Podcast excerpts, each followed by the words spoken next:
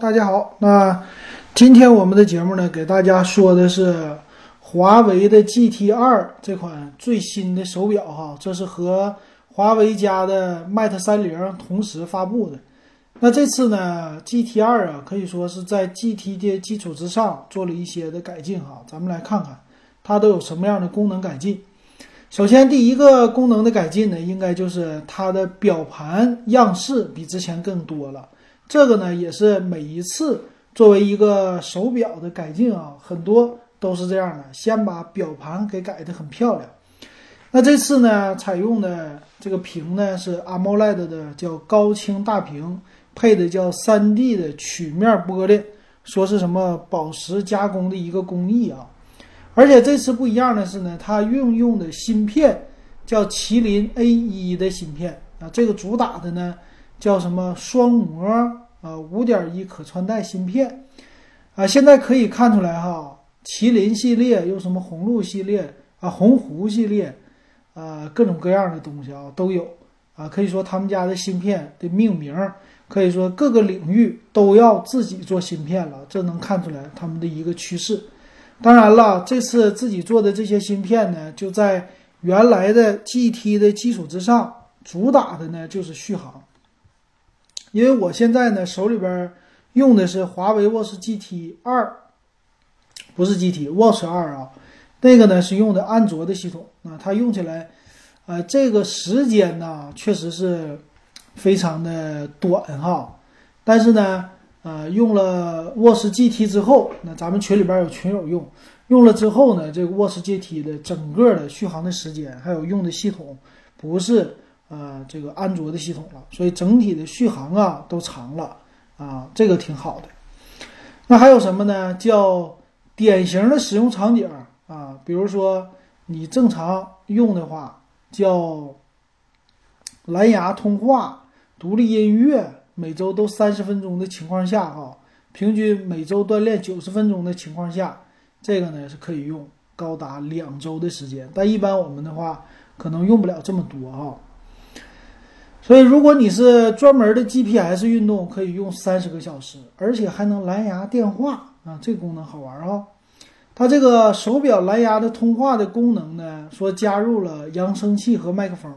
我记得扬声器呢，Watch，呃，Watch 二的时候，我这个款是有的啊。它比如说说话、开始运动啊、结束运动啊，还有你运动的播报，比如说你运动了多长时间。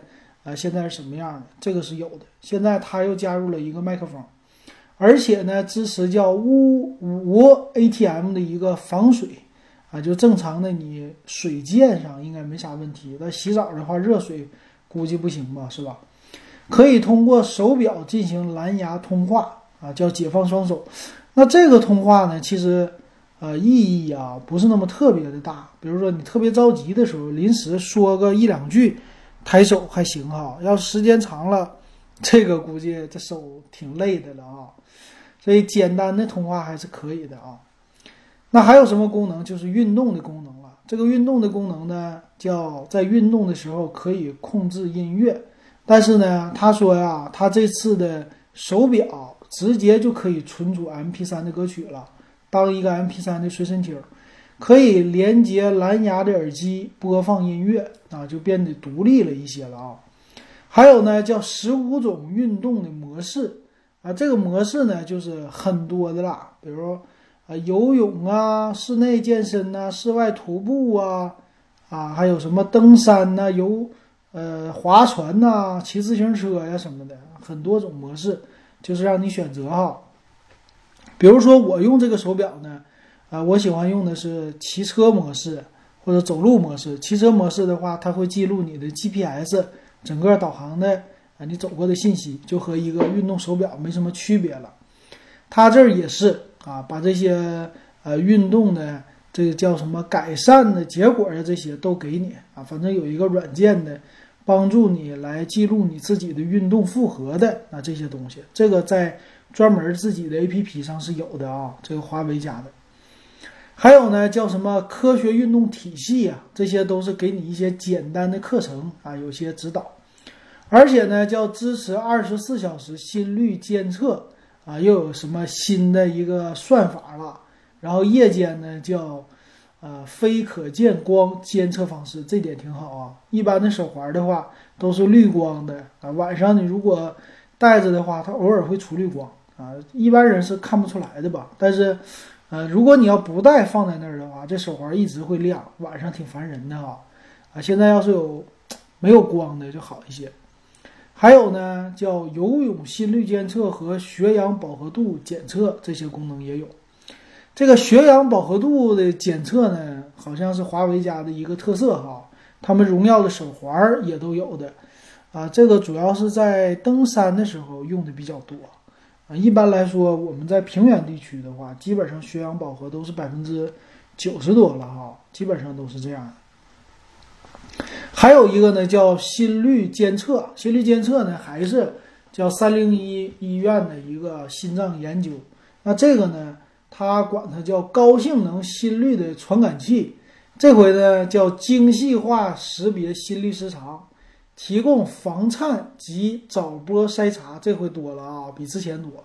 然后是叫个性化指导、预约就诊和整合管理服务，这个牛啊，这个服务，这好像之前苹果的 Watch、Apple Watch 里边是有提醒的啊，这回它也有提醒了。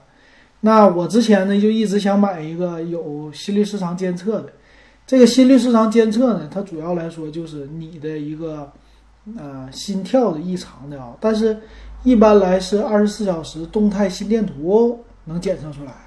这个它到底是用什么算法，我就不是太懂了啊。反正它有一个 A P P 帮你来监测，叫不规律的一个心跳啊，这个是，而且还有什么疑似早波。但早波这东西呢，因为我有嘛，这个在医生那儿呢觉得没啥问题啊，防早视早这两个东西。但是呢，你掌握自己的心跳这个东西还算是，呃，好一点的吧？能掌握的话，是吧？有总比没有强啊。但是这个一般来说，一般人也有早波啊，不用太当回事儿。医生说啊，主要是合理的睡眠呐，然后运动啊，适当的运动啊，别熬夜呀，这些的，就是健康心脏一些。还有的一般年轻人心脏，医生都说没啥问题。啊，到了老年才是心脏有问题的，呃，但是有总比没有好，我觉得哈。我前一段前两天，我们的听友还给我留言呢，啊，问什么监测的嘛，监测心率的，要给老人买。你这回你可以买这个试一试啊，反正一千多块钱也不贵。好，说到这个的话，如果你喜欢我的节目，可以加我的微信 w e b 幺五三啊，三块钱入电子数码点评的群呢。这群呢，四百人以后就升价到五块钱。现在是今天有三百六十九个人啊，马上到四百了。剩下的呢，就是说你晚上带着我这手环啊，手表也很好，不是说能用两周吗？所以说你晚上不用摘了啊，就有睡眠监测了。但是现在对我来说呢，睡眠监测我已经不用了，因为戴了手表和手环不同，手环确实轻，手表这东西不轻。手表这东西放在手里，我还是觉得经常戴的话，这个勒手啊。比如说手上被阳光晒完，专门有一块区域就戴手表的区域，它是白的，和手环是完全不同的啊。所以我不喜欢晚上啊戴手表，而且我的这款手表它确实充电一天它就能用一天，呃高了的话用两天，所以每天晚上我都给它充电啊。就现在已经习惯没有睡眠监测了。没有睡眠监测也没啥问题啊，你该睡觉睡觉是吧？还有呢，有叫什么压力管家，可以帮助你放松啊。这个主要是跟你的心率什么这些相关的哈。剩下的呢就是好玩的了，表盘啊，叫自定义表盘啊，和你的这叫什么呀？和你手机一样了，自定义桌布啊，放你家的照片啊什么的，整的挺好。然后表盘的造型呢，有运动型的。有这种普通时钟型的哈，啊，有专门的叫表盘市场，而且呢还支持什么啊移动支付，还有全天活动记录追踪啊。这移动支付呢是什么呀？我看看，不是 NFC 啊，它这个是叫抬手腕就扫码。嗯，我一会儿看详细参数给大家说哈。那咱们来看一下详细参数啊。啊，对比的呢就是 Watch GT 一代了哈。首先来说呢，它的表盘这个介绍的介绍的比较小哈。表盘呢，它的详细参数里边只说是一个 AMOLED 的屏啊，但是屏幕的尺寸呢，它没有说。但是呢，它是还是四十六毫米的表盘的情况下呢，原来是一点三九英寸的 AMOLED 屏，这是 GT 的啊一代的，然后分辨率四五四乘四五四。那这个二代呢，表盘没有说哈，所以我觉得应该他们俩是差不多大小的吧。那电池方面呢，也没什么太大变化，啊，多了三十五毫安，原来呢一代是四百二十毫安，现在是四百五十五毫安了。那其他方面呢，看看啊，呃，材质方面都是叫金属塑胶的，因为它的那个样子外观不一样。那安全防护等级和一代是一样的，没什么变化。理论的充电时间也没有变化。待机时间呢是叫理论的二十五天，那传感器方面呢，呃，我看看啊，一共是一代有六个传感器，那这个二代呢有七个传感器。传感器方面呢，加速度、陀螺仪、地磁、光学、环境、气压。那七代到了二代的话，多了一个叫电容啊，电容传感器多了一个。然后呢，NFC 功能二代是支持的，一代也支持的啊，但是二代写了仅国内支持。那蓝牙呢是二点四 G 的蓝牙五点一的最新的蓝牙了啊。那一代呢，我看一代蓝牙是四点二，所以这个蓝牙提高的比较多。那再看其他方面呢，重量带表带的情况下四十四克，厚度呢十点七毫米。一代呢是十点六毫米，四十六克，一样的哈，没什么区别。那看售价哈，售价呢它有两个版，一个叫运动版，一个叫时尚版。运动版呢一千三百八十八，时尚版呢是一千五百八十八。那看一下参数哈，时尚版有什么样的呃特殊的功能？也没有，没什么变化。那我就奇怪了，他没有说自己家的这个。有没有存储的功能啊？为什么能听歌呢？那这个听歌是不是用你手机的存储啊？但是这里写着可独立存储，轻松装满你的歌单。所以说它的这个详细参数曝光的应该不是特别特别的多啊，就是呃这个不是真正的一个详细参数啊，给我的感觉。呃，我再找一找这个具体是什么样哈。哎，我又特意的看了一下这些通稿啊，就是一查的话，很多这种介绍他们家、评测他们家的通稿，我看呢和基本上我网页里边看的差不多。通稿上有写的呢，它有两个版，一个四十二毫米版，一个四十六毫米版。从官方的介绍上啊，运动版是四十六毫米版，也有四十二毫米版吗？我没看到啊，反正他写的呢都是。叫四十六毫米版，那还有一个不同的功能呢，说是能存储五百首的歌曲啊，是在本机上存储，就最多五百首的啊这个 M P 三的歌曲。但是很有意思的呢，官方的介绍里边啊，他没有说啊，很有意思。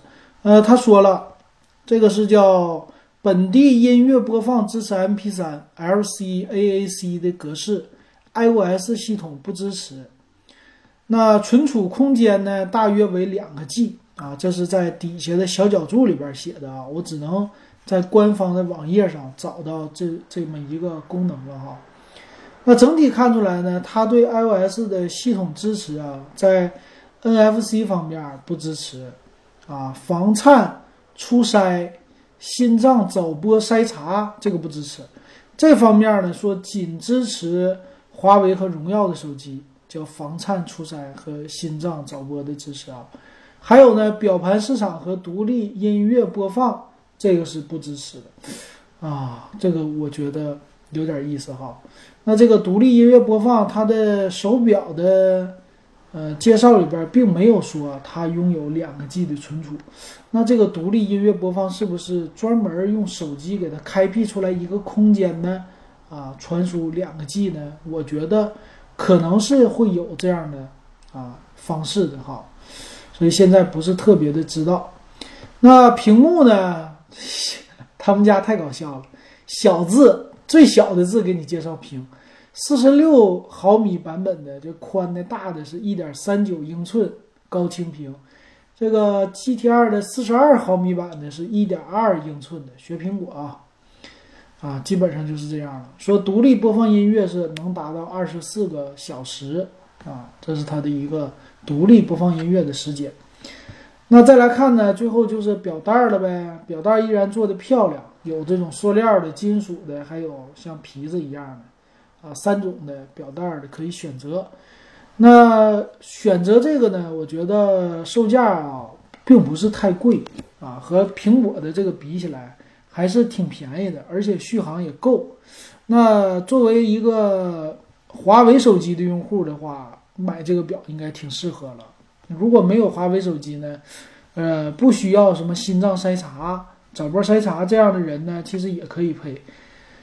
呃，这一点上来说，我觉得这次的 GT 二的升级还是挺不错的，比 GT 一来说升级的黑科技还算是多了一些哈。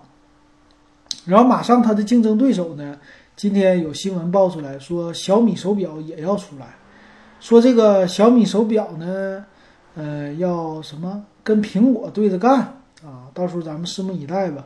看来呀，小米也知道华为最近的呃手表发的不错啊，然后就。也想分一杯羹哈，但是呢，从第三方调研机构调研的结果出来哈，这个是二零一九年第一季度和二零一八年第一季度的对比情况下呢，苹果的市场份额是占在百分之三十五点八，比去年呢多了百分之零点三的增长啊，增长没什么变化。三星呢比较大。一季度呢，三星是百分之十一点一，就占有额啊，全球的，呃，比去年呢，去年七点二增加了百分之三点九啊，最高。还有一个叫学习手机，叫 iMo，啊，这个牌子不知道。还有一个叫 Fitbit，啊，那个 iMo 叫学习手机的品牌呢，应该是儿童的手表吧？它的份份额呢，占了百分之九点二，啊，比去年有下降。还有什么 Amazfit，这个是小米家的，百分之三点七，也比去年百分之四点六下降了。华为去年的基本上是等于没有份额，今年增长到百分之二点八。佳明呢就降低了，佳明的话是呃现在百分之一点五，可以说非常小众啊。还有其他品牌是达到百分之二十七点九，比去年下降了百分之。三不到啊，这个是情况，所以能看出来华为在往上增长啊，别的品牌的稍微降一点，三星也往上涨啊，所以说这个小米的也可能会自研一些系统啊，主要在手环的基础之上搞一搞哈，到时候咱们就拭目以待吧。那这个呢，我觉得这个我要是买的话啊，我是会冲着这个心脏早波筛查，还有呢续航长时间这功能。但是呢，要配个华为手机，我就有点不愿意了哈。如果有一天我换成华为手机，我会买这款手表的，或者这款手表，我等着收购别人的二手啊。